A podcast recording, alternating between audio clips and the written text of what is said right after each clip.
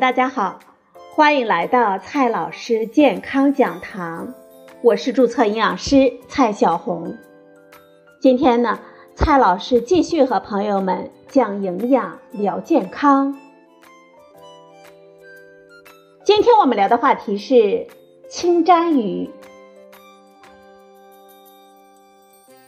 都说吃鱼健康，现在呢，越来越多的人越来越重视吃鱼了。最近几年，清蒸鱼因为价格便宜、味道鲜美，而且呢，它长得还有点像秋刀鱼，也被我们大肆的追捧。烤清蒸、煎清蒸都是我们的最爱。但是呢，网上总有人说清蒸鱼有毒，不能吃，吃了可能会要人命。这种说法是正确的吗？清蒸鱼真的有毒吗？我们还能不能吃清蒸鱼呢？今天呢，我们就来和大家聊一聊清蒸鱼。首先呢，我们先来看一下什么是清蒸鱼。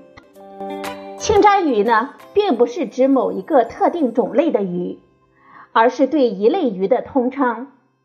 它又俗称台鱼、青花鱼、油冻。青鲶是一类很常见的食用鱼。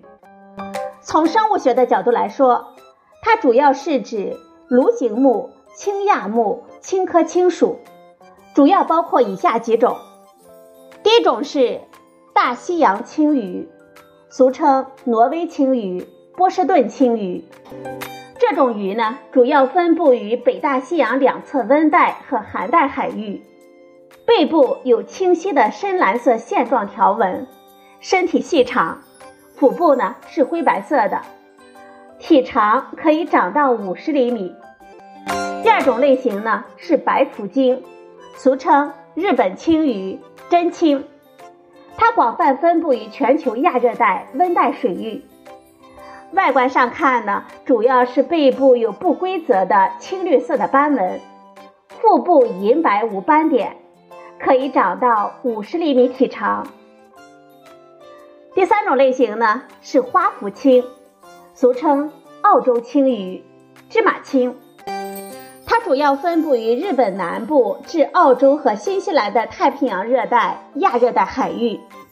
这种鱼最显著的特征呢是腹部散布着淡灰色的斑纹和斑点，就如同芝麻一般，芝麻青也由此得名。可以长到四十五厘米体长。关键的问题来了，清蒸鱼有毒吗？先说一下结论，清蒸鱼本身不仅无毒，而且呢，它还是一种营养价值非常高的鱼类。以大西洋青鱼为例，它可是美国食品药品监督管理局吃鱼指南里推荐的最佳食用鱼类之一。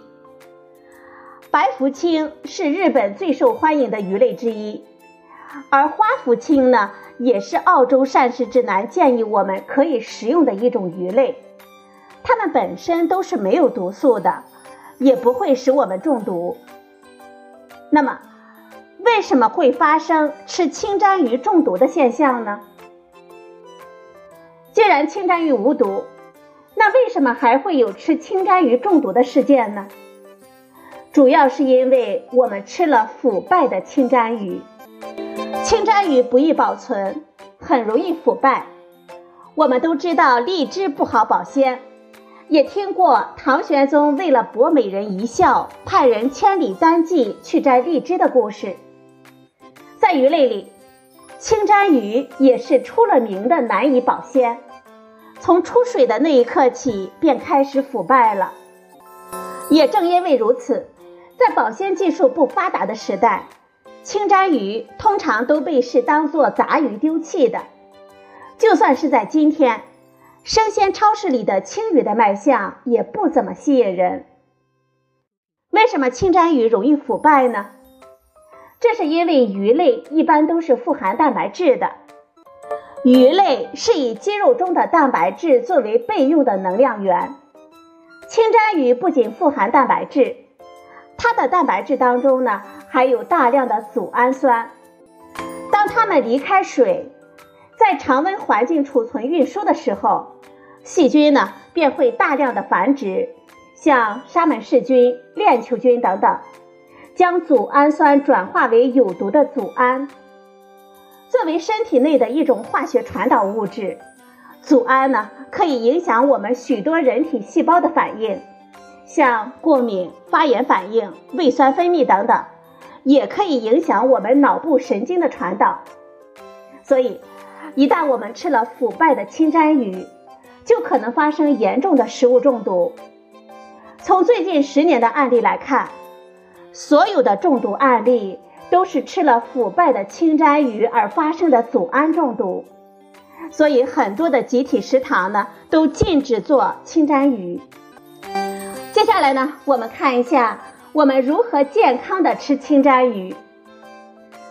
清蒸鱼是一种高蛋白低脂肪的鱼类，总体的营养价值还是很高的。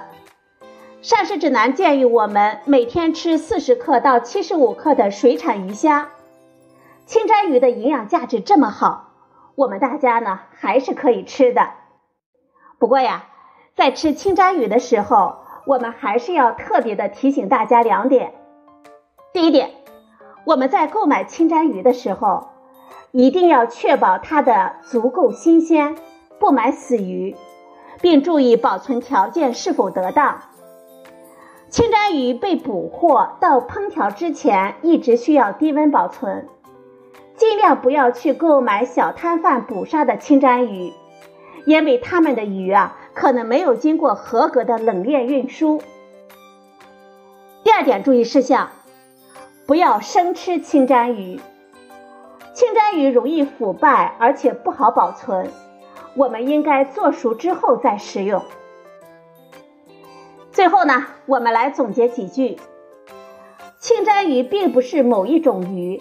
而是一大类鱼，常见的主要是大西洋青鱼、白福青和花福青。清蒸鱼本身没有毒，反而是一种营养价值比较高的鱼类。清蒸鱼很容易腐败，腐败呢，它会产生有毒的物质组胺，会导致我们中毒。清蒸鱼中毒的案例，都是因为吃了腐败的清蒸鱼。我们在吃清蒸鱼的时候，要注意选择新鲜的鱼类，并且呢，尽量的做熟做透再吃。好了，朋友们，今天的节目呢就到这里，谢谢您的收听，我们明天再会。